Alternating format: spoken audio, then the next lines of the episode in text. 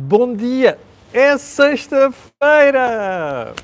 Edição da Cor do Dinheiro do dia 11 de novembro do ano da graça de 2022. Meu nome é Camilo Lourenço. Como sabe, todas as manhãs estou aqui para analisar a economia e política nacionais e também tudo aquilo que se passa lá fora, nomeadamente os nossos vizinhos e que nos impacta cá dentro. Ora, um, para onde é que vamos começar hoje? Primeiro, com um disclosure. Este canal tem uma parceria com a Prozis e, portanto, quando você for ao site fazer compras, ali na saída tem um retângulozinho que diz cupom promocional. Basta pôr lá Camilo e tem um desconto de 10% imediato, ok? Fora aquelas promoções que nós simpaticamente eh, divulgamos aqui semanalmente. Agora que está feito o disclosure, vamos lá então aos temas de hoje. Eh, tive que cortar muita coisa porque senão a agenda ficava impossível de gerir. E vamos começar por onde? Vamos começar por uma edição especial do Pé de Meia hoje, já percebeu? Nós, estamos, nós fizemos o Pé de Meia porque havia muitas solicitações de espectadores a pedir-nos para falar de questões pessoais, uh, finanças pessoais. Uh, despesa, uh, crédito, investimentos. nós temos falado um bocado sobre investimentos e vamos retomar isso brevemente, mas qual é a grande preocupação das pessoas neste momento? É o crédito, não é? É a política monetária, os juros e aquilo que está a afetar os orçamentos portugueses. E, portanto, uma das preocupações que tivemos na semana passada ao explicar aquele novo regime de renegociação de crédito de habitação, dissemos que havia uma solução para renegociar sem que isto acabe por afetar, digamos assim, o nome das pessoas, sem parar à lista negra do Banco de Portugal. É uma solução. Descobrimos uma instituição de crédito que está a implementar isto, já vai saber isto por volta do meio-dia. Um, não sei se há mais, eu até agora não encontrei outras, mas se houver outras que depois tenham soluções destas, nos contactem e nós teremos ocasião de as divulgar. Portanto, fica marcado para as 12 horas, eu, a Dina Raimundo, e esta instituição, não posso dizer agora quem é que é, vamos falar sobre este assunto. Bom, segundo ponto, quero dar os parabéns uh, à malta ali de Santa Maria da Feira, que mais uma vez tornou aquele evento do Bice Feira um sucesso. Empresas, empresários, temas muito variados, analisarmos, analisarmos a inflação com António Nogueira Leite, esteve lá o Paulo Portas a fazer uma excelente intervenção sobre aquilo que é a geopolítica e também o uh, presidente, o CEO da Greenvolt, João Mansoneto, que é uma das pessoas que eu mais admiro em Portugal, ele e António Mexia, a gerirem a energia, uh, e que nos deu uma lição autêntica de eletricidade, de energia, sobretudo da formação de preços, que é uma coisa muito interessante, dos erros que estamos a cometer e para onde é que o país devia caminhar. Foi uma sessão brutal, ainda mais com a experiência de alguns CEOs de empresas em Portugal. Uh, vou só citar, uh, assim, de memória, uh, dois, o, o Presidente da Mercedes Portugal e também a CEO da Capgemini em Portugal. Portanto, foi uma sessão brutal, muito interessante. Para mim foi a melhor das três que nós realizamos nos últimos três anos. Portanto, parabéns. Bem, um, agora sim, vamos começar com a edição de hoje, com os, os assuntos de hoje. E então o primeiro é uma gargalhada. Ouviu bem? Isto é uma gargalhada, o que lhe vou mostrar a seguir. É manchete do meu jornal, ou seja, não é um jornal é uma gargalhada. Uma gargalhada é esta conversa do Eurico Brilhante Dias, o líder parlamentar do Partido Socialista. Eu já disse aqui várias vezes que o Eurico é brilhante, mas tem. Um, PS quer fisco a seguir o rastro dos criptoativos. Opa, eu sei que a malta está à rasca, não é? Uh, desculpa a expressão de caserna. Eu sei que o PS está à rasca e sei que o Primeiro-Ministro está à rasca. Porque a situação económica está a deteriorar-se de tal maneira que ele precisa de coisas para. Já vai ver a seguir, tenho, tenho mais exemplos. Ele precisa de coisas para distrair a malta. É pá, mas nem tanto, quer dizer, o pessoal é parvo, mas nem tanto. Uh, eu, eu, para não perder muito tempo com isto, juro-lhe que uh, para a semana hei de explicar umas coisas sobre este tema. Aliás, ele diz mais coisas, não? diz mais coisas. Um, bom dia para o Reino Unido. A atualização do IAS, o IAS é o Índice de Sociais, é aquilo que determina o que é o valor dos apoios sociais, vai fazer com que as subvenções aos partidos sejam mais generosas. Ouviu isto? Os partidos vão receber mais subsídios. Contribuindo, não é do Estado, é do contribuinte. Uh, e veja-me esta saída brilhante do Eurico Brilhante Dias. Meu rapaz, todos nós sabemos isto. Mas é bom que depois da democracia dê retorno do dinheiro que as pessoas portuguesas gastam, nomeadamente os partidos. Eu sou daqueles que acho que os políticos ganham mal. Sabe, sabe o, o, o ditado anglo-saxónico. Uh, você paga com amendoins e depois só tem macacos. Percebe? É esta a expressão original. Obviamente não é, não é, isto é uma tradução literal. Mas é isto que está em causa. Portanto, eu sou daqueles que defendem que os políticos devem ganhar mais. Mas eu também sou daqueles que dizem que o escrutínio dos políticos tem que ser muito mais chato, que é para a gente perceber qual é o retorno que nos dão. Portanto, se calhar convinha que o, o Eurico Brilhante Dias também falasse disto. Bom, vamos passar adiante. Uh, ponto seguinte. Palmas para a Câmara do Porto.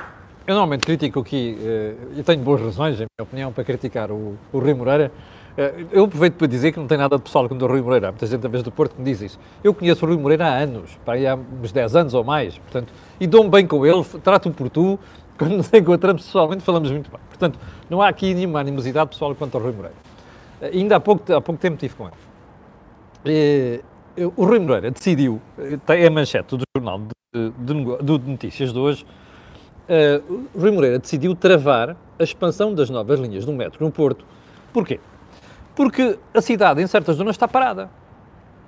Bom, todos nós conhecemos aquilo que está a passar. Já aconteceu em Lisboa, por exemplo, não era, não era do metro, mas era do túnel do Marquês, lembra-se? O que prejudicou, inclusive, negócio, os negócios da zona. O problema é que as empresas, quando se metem a fazer estas coisas, não medem muito bem os disparates que fazem. E os disparates, muitas vezes, é que ficam as obras paradas e, e tudo isto prejudica a atividade económica e os cidadãos da zona. Eu tive há muito pouco tempo no Porto e tive a oportunidade de perceber isto. É inadmissível a quantidade de obras que ficam paradas e que prejudicam depois as pessoas, a qualidade de vida e a atividade económica. E, portanto, o que o Rui Moreira disse foi, não, isto fica travado até resolver estes problemas. Olha, acho muito bem. Ponto seguinte. Recomeçam as reuniões por causa da Covid. Há hoje uma reunião do Infarmed, não sei quantos, e um dos jornais, não me lembro qual deles, diz que, também não dá para estar a ver agora, diz que o Presidente da República acha que os portugueses vão recusar medidas mais drásticas. You bet, ok? Pode ter a certeza. Bom dia para a Suíça. Pode ter a certeza. Nada de confinamentos agora, nem, nem exageros, ok? Não, é motivo, não há motivo para isso, nem, nem, nem podemos voltar a essas maluqueiras. Uma coisa é estarmos atentos, termos cuidado, as pessoas estão todas vacinadas, várias doses de vacinação, portanto, nada de exageros, ok? Vamos ver. Ponto seguinte. Manchete do Correio da Manhã de hoje. Vou-lhe mostrar. Equipa especial da Polícia Judiciária e de, do Ministério Público uh, criaram uma unidade especial para investigar a gestão de Fernando Medina uh, na Câmara de Lisboa. Uh, a preocupação é escrutinar os contratos, nomeadamente contratos celebrados em Intercâmara durante a gestão de Fernando Medina com Pedro Cisa Vieira, o escritório de Pedro Cisa Vieira. Depois, mais tarde, foi Ministro da Economia. Eh, o processo, diz o CM, estava parado há vários anos, mas a notícia do CM, do Correio da Manhã, o Público pede novas averiguações. A Judiciária tinha pedido acesso aos servidores do atual Ministro no município de Capital. Bom, eu já falei disto uma vez, mas uh, e, e, sou daqueles, que, e vou repetir aqui, acho que a justiça deve ir até ao fim e investigar sempre. O que é que me incomoda nestas coisas? Isto é um processo de 2016. Começou em 2016 e teve parado, sabe-se lá porquê. A única coisa que eu espero aqui é que não seja. Eu tenho uma opinião muito particular da justiça. Acho que de vez em quando a justiça deixa ficar ali na sombra entre ajustes de contas, e até em alguns casos prejudicar as pessoas muito tempo depois de factos ocorridos. Eu não estou a dizer que seja o caso aqui, mas eu espero é que, não, e não é por falar deste, não é deste caso concreto, ok? É todos os casos que nós estamos vendo por aí.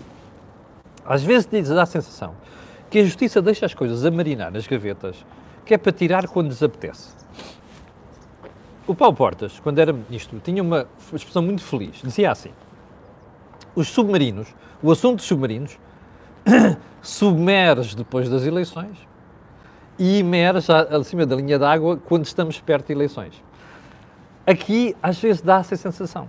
Não é por este caso em concreto, atenção. Eu estou a falar em geral. Até porque eu não gosto de falar em caso em concreto. Um, o que preocupa às vezes é que dá a sensação que as coisas ficam ali guardadinhas. Espera aí, há de haver um momento em que eu ponho isto cá fora. Hum, acho que é bom a malta ter cuidado com isso. Isto é dizer o mínimo. Um, vamos lá, voltar à agenda e para pegar em quê? Ah, uma pergunta. A subida de juros pode estar perto do fim nos Estados Unidos? É uma pergunta porquê? Porque nos últimos dois meses, e ontem voltou a acontecer isso, a, a inflação parece estar a dar sinais de inversão nos Estados Unidos. Os mercados re, reagiram logo. Leituras disto. É mesmo assim? Não sabemos. Mas sabemos uma coisa, o FED começou a subir taxa de juros mais cedo do que o BCE. Portanto, o efeito na economia nos Estados Unidos vai acontecer primeiro do que na Europa.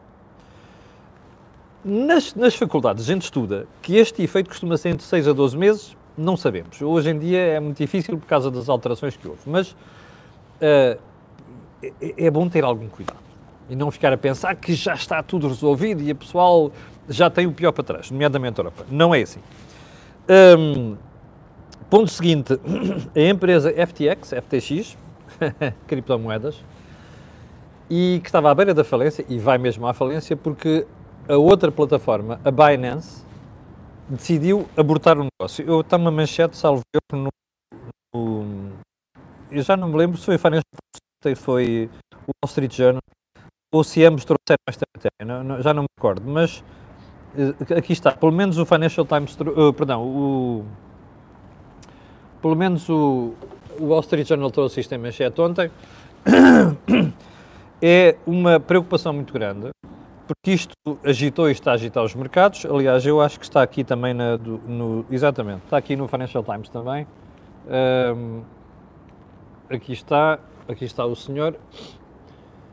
Para a malta que andou a brincar com ativos, com criptoativos, eh, criptomoedas, isto é uma é um bom alerta. Como já se já percebeu, o mercado vai derretendo por aí fora e suspeito que há muita gente que vai perder dinheiro naquele na, na forma incauta como se meteu nisto. E a dizer pouco. Um, último ponto do Prisão do dia. Boy the job. Aquele rapaz que foi nomeado, 21 anos, estudante, foi nomeado para assessor da ministra Mariana Vera da Silva, não sei o quê. Já falamos aqui. Ontem a ministra viu-se obrigada a vir falar sobre o assunto. E eu, quando uh, estava a ver as imagens na televisão, pensei assim, bom, a Mariana vai explicar para que é que o rapaz serve. E a Mariana diz assim: Bom, meus senhores, a nomeação foi, foi toda feita de acordo com a lei, de acordo com a lei de 2012, está tudo bem e foi cumprido todos os processos. What the heck? Oh Mariana, eu não estava à espera que aqui não tivessem sido, tivessem sido cumpridos os requisitos todos que a lei prevê. A questão não é essa. Mariana Vera da Silva. A senhora precisa, a senhora ministra, precisa de explicar porque é que serve um rapaz sem experiência nenhuma e que vai receber 4 mil euros.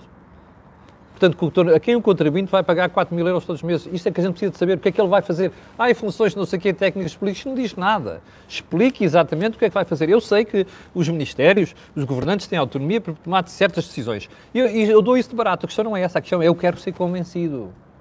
Eu quero ser convencido que os meus, a meu, meu opinião dos 4 mil euros como contribuinte é justificado. Percebe ou não? Que é para não nos tomarem por lorpas. Capixa? Mariana, ou é preciso fazer um desenho? Para dizer aquilo que disse, mais valia estar colado, como se diz em São Miguel. Ok? As principais dois. Já percebeu. Está a ver este sorriso. Eu acho que a imprensa ainda vai desempenhando o seu papel. Parabéns ao meu amigo, G. António Cerejo, que eu admiro muito como jornalista. Uh, que, des, que eu, olha, eu já uma vez aqui costumo dizer expultou. Houve um espectador que me veio dizer, não é despoltou. Pois, eu lembro quando eu estava no jornalismo uh, de redação, os desks diziam sempre, não é despoltou, é expultou. Portanto, olha, fica aí a dúvida. O público é que levantou esta questão de Miguel Alves. O público está de parabéns, porque o jornalismo serve para isto. Não é? Serve para contar coisas boas, mas serve para fazer escrutínio. Isto são profissões de escrutínio que nós fazemos. Somos odiados por isso, há muita gente que não gosta, paciência, é isso que nós temos que fazer. E então, como já percebeu, Miguel Alves foi ao fundo. Eu vou voltar isto a seguir, porquê? Porque, só para perceber o desconforto do Primeiro-Ministro com estas coisas todas. Bem, e ontem reparámos no desconforto de António Costa em duas coisas. Primeiro, naquela coisa, a reunião do PS, não sei como é que ele se chama, Conselho Nacional, não sei o quê, houve dois do PST e do PS, e António Costa ao falar, começa a falar da revisão constitucional. Como sabe, o PST propôs uma revisão constitucional. Olha, eu sou daqueles que acham que o país não está parado por causa das, da Constituição. A Constituição tem, tem uns abortos ali pelo meio, já deviam ter sido tirados há muito tempo e nunca foram. Mas paciência, não é por causa disso que o país não cresce. Mas, obviamente, a proposta de revisão constitucional é uma boa iniciativa do PSD. Ainda para mais, tem lá umas sugestões interessantes que eu vou falar na próxima semana. Uma delas é acabar com os mandatos repetidos do Sr. Presidente da República, que é uma coisa que eu defendo há anos. Quem vê aqui a cor do dinheiro, inclusive no think tank já disse isso, o Joaquim Aguiar acha que não é esse o problema, eu acho que é. Nós não devemos ter repetição de Presidente. Porquê? Porque o Presidente depois passa o primeiro fazer fretes para no segundo querer ser chato. Bom, este nem sequer é chato no segundo. Mas enfim. Mas eu vou isso para a semana. É que António começa o discurso a dizer assim, ah, ah, a revisão constitucional não é quem a propõe, é quem a fecha. E não sei quantos, e depois isto é, como é que ele dizia, uh, esta não será a revisão constitucional do Chega. Bom, está a ver António Costa, mais uma vez, que estar um processo disputado pelo PSD ao Chega. A estratégia de António Costa, de Augusto Santos Silva, de Fernando Medina, de todos aqueles seus mais próximos no governo, é tentar uh, explicar que a direita é comandada pelo Chega. Bom, o Chega tem o seu espaço e deixá-lo estar lá. A questão não é esta. A questão é que António Costa faz isto há, um, há uma série de meses, porque, ou melhor, está a tentar fazer em Portugal o que fez Mitterrand com a Frente Nacional. Mas Joaquim Aguiar costuma recordar no think tank que o senhor Mitterrand criou a, criou a Front National e veja o que está lá, o que é que existe hoje em França. Portanto, há gente de esquerda, inclusive uh, pensadores de esquerda que estão a alertar o Primeiro-Ministro para o erro que está a cometer. Não é no curto prazo, é a médio prazo. Mas António Costa, obviamente, está à rasca, que é esse o problema, ponto fundamental, está à rasca. E precisa de afastar as questões daquilo que interessa, a atenção das pessoas daquilo que interessa. Bom, eu já volto ao Miguel Alves, para você perceber como é que o Primeiro-Ministro está à rasquinha e como é que a gente não pode largar o pé, não lhe pode largar o pé agora. Já lá vou. Mas Vou fazer aqui um parênteses para pegar no assunto de ontem também. A senhora Presidente do Conselho de Finanças Públicas foi ao Parlamento explicar. Foi consultada pelos deputados e ela teve uma frase ou vários momentos espetaculares. Já sabe que eu gosto muito dela. TAP. Ipsis verbis. Não sabemos detalhes do que é que se pretende fazer, quer na conclusão do processo de reestruturação da TAP, que não está concluído, nem em termos de privatização da empresa. Mas é evidente que a SAP nos preocupa. Bom, não fica por aqui. Penso que são questões que devem começar a preocupar os portugueses, os portugueses, porque a empresa tem um passivo muito grande, é uma empresa que tem dívida financeira e, aliás, alguma dela vai se vencer no próximo ano. Portanto, conclusão, é importante ver em condições essa venda se vai materializar e os impactos que isso possa vir a ter para os contribuintes e para os portugueses. Viu bem, isto não é o Camilo Lourenço. Não é qualquer comentador de direita ou de esquerda. Isto é a presidente do Conselho de Finanças Públicas, que diz assim: Nós não temos no orçamento informação suficiente para fazer uma avaliação do processo TAP. Percebe isto? Bom, sabe o que é que isto quer dizer?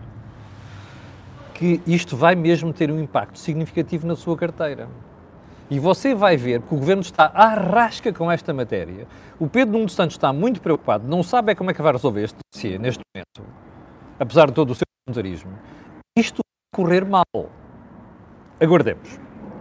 Vamos voltar então ao Miguel Alves. Bom, parece que voltamos a estar no ar. Eu peço desculpa por este bocadinho, não tem nada a ver comigo. Não tem nada a ver comigo, desculpa lá. Portanto, escusa estar aí, não sei o quê, ter não tem nada a ver com isso.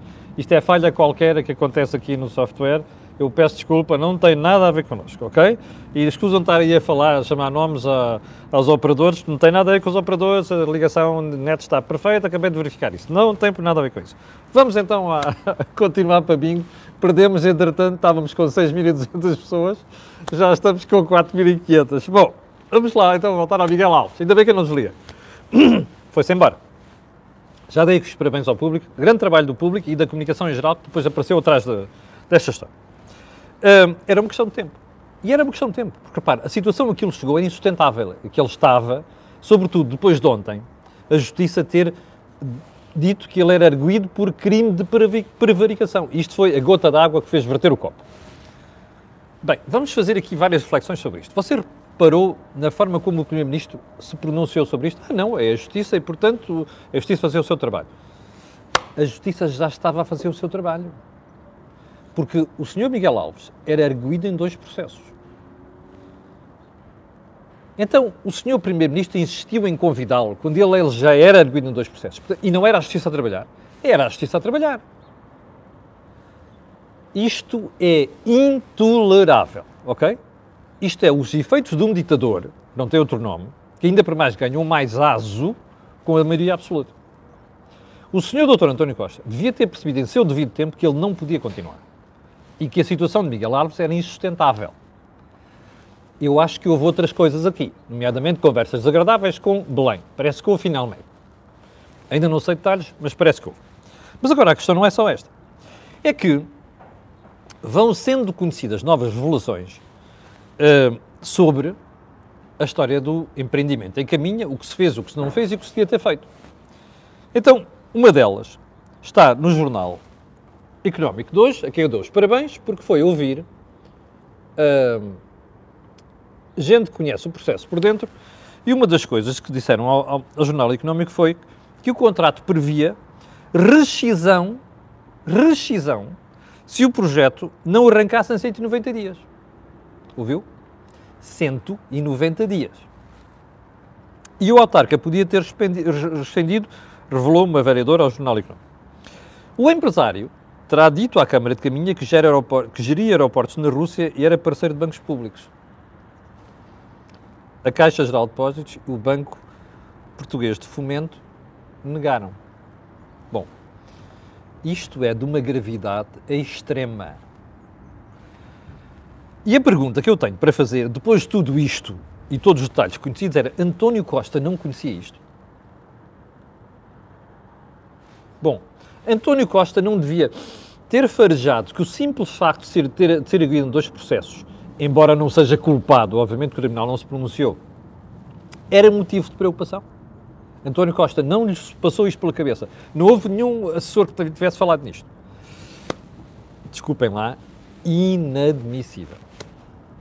Portanto, eu acho que António Costa tem muito para explicar e muito para falar para além daquilo que disse ontem. Porque há aqui uma pergunta que me faz, que faz, que faz final para tudo isto, que é hum, o que é que terá levado António Costa a proteger tanto Miguel Alves depois de tudo aquilo que soube, mesmo que soube depois desta polémica ter sido levantada pelo povo? Terá sido o facto de ter trabalhado com algumas empresas onde o lobby socialista é muito poderoso? Por exemplo, Geocapital. Uh, que por acaso era dirigida por um amigo de António Costa e muito próximo de Diogo Lacerda Machado? Não sei. Eu sei que valia a pena nós portugueses estarmos atentos a estas coisas. E acho que era muito bom que a justiça agora fosse até ao fim, que é para a gente perceber a dimensão de certas coisas que acontecem em Portugal. Eu tenho um amigo que estava muito ligado e, e é conhecedor de muitos processos que diz assim, ao Camilo, daqui a 10 anos, o Ministério Público vai ter muito que fazer, se quiser a justiça. Porque há muita coisa em Portugal, não estou a falar deste caso, obviamente, apenas, há muita coisa em Portugal que precisa ser investigada e eu suspeito que daqui a 10 anos vamos ter novos casos de políticos e gente próxima de políticos que acabam em processos que podem dar pena de prisão. E eu começo a acreditar que ele tem razão. Só mais uma coisa. O que é que levou o Ministério Público a declarar ontem, ou a Justiça a declarar ontem, ontem que que Miguel Alves era arguído também num crime de prevaricação, acusado de crime de prevaricação. Eu espero que não seja aquilo que falei há bocadinho também, que é depois, com estas coisas, acelerar a saída das pessoas. A justiça tem que ser neutra nisto.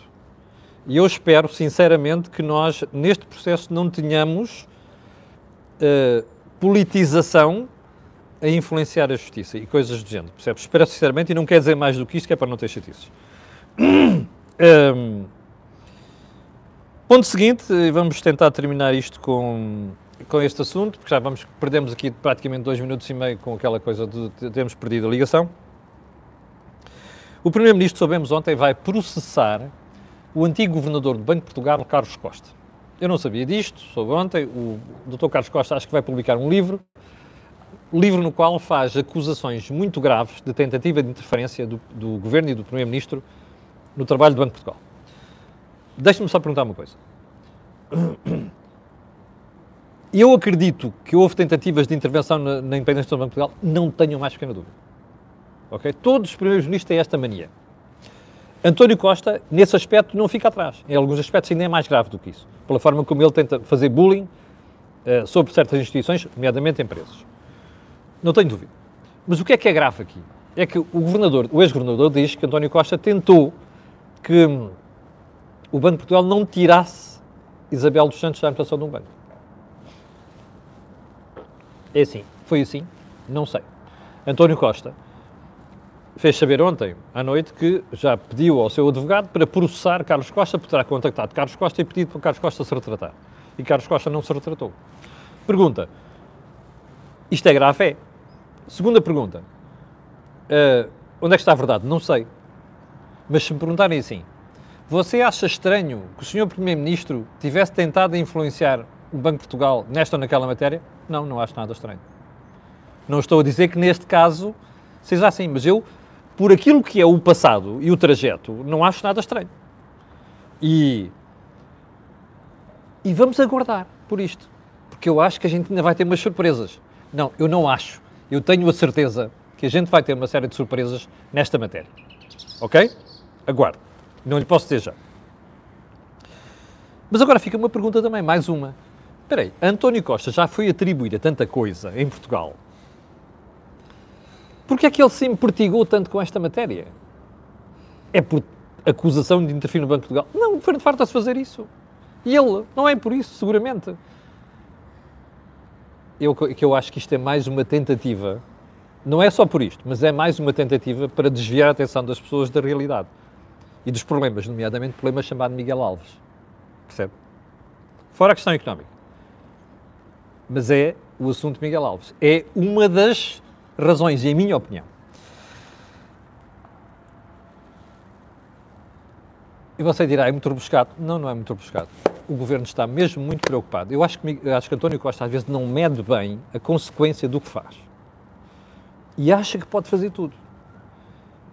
Eu costumo dizer, pela experiência que tenho já de jornalismo de 33 ou 34 anos, que às vezes, às vezes é assim que os governos começam a cair. E é assim que se aceleram o fim de certos processos políticos. E eu acho que estamos no meio dele. Chegamos ao final do programa de hoje. Quero pedir desculpa por aquela interrupção de há bocadinho. Já voltámos a ter outra vez quase 6 mil pessoas, já bocado estavam nas 6.300. Quero pedir às pessoas que estão a ver, aquelas que vão ver aquilo que peço sempre, colocarem um gosto e fazerem partida nas redes sociais. Já percebeu porquê? Aquilo que houve aqui não houve em mais lado nenhum. E vou renovar aqui o desafio, que já vários espectadores estão aqui a dizer, olha, desafio as pessoas para fazerem aqui a subscrição no canal no YouTube para ver se chegamos ao final do ano com uh, eh, 100 mil assinantes. Já estamos com quase 89 mil. Quero agradecer mais uma vez e quero pedir para colocarem aqui assim o dedo no botãozinho de subscrever e também na campainha para saberem quando estamos em direto. Tenham um grande fim de semana. Não se esqueça, às 12 horas, especial pé de meia, nós voltaremos a ver-nos no comentário matinal na segunda-feira às 8. Com licença.